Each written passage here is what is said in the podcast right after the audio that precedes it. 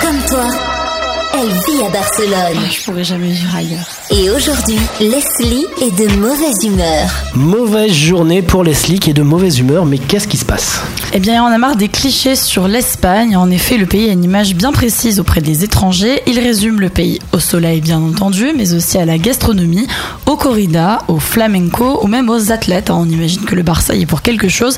Alors, les atouts qui sont le moins bien évalués auprès des étrangers, c'est l'économie du pays, les opportunités euh, en Espagne, mais aussi les entreprises ou les innovations. Alors apparemment, euh, la vision de l'Espagne est en train de se déplacer dans la bonne direction, mais ce n'est pas encore ça, puisque le pays est vu comme une destination de vacances plutôt que de travail ou pour s'y installer.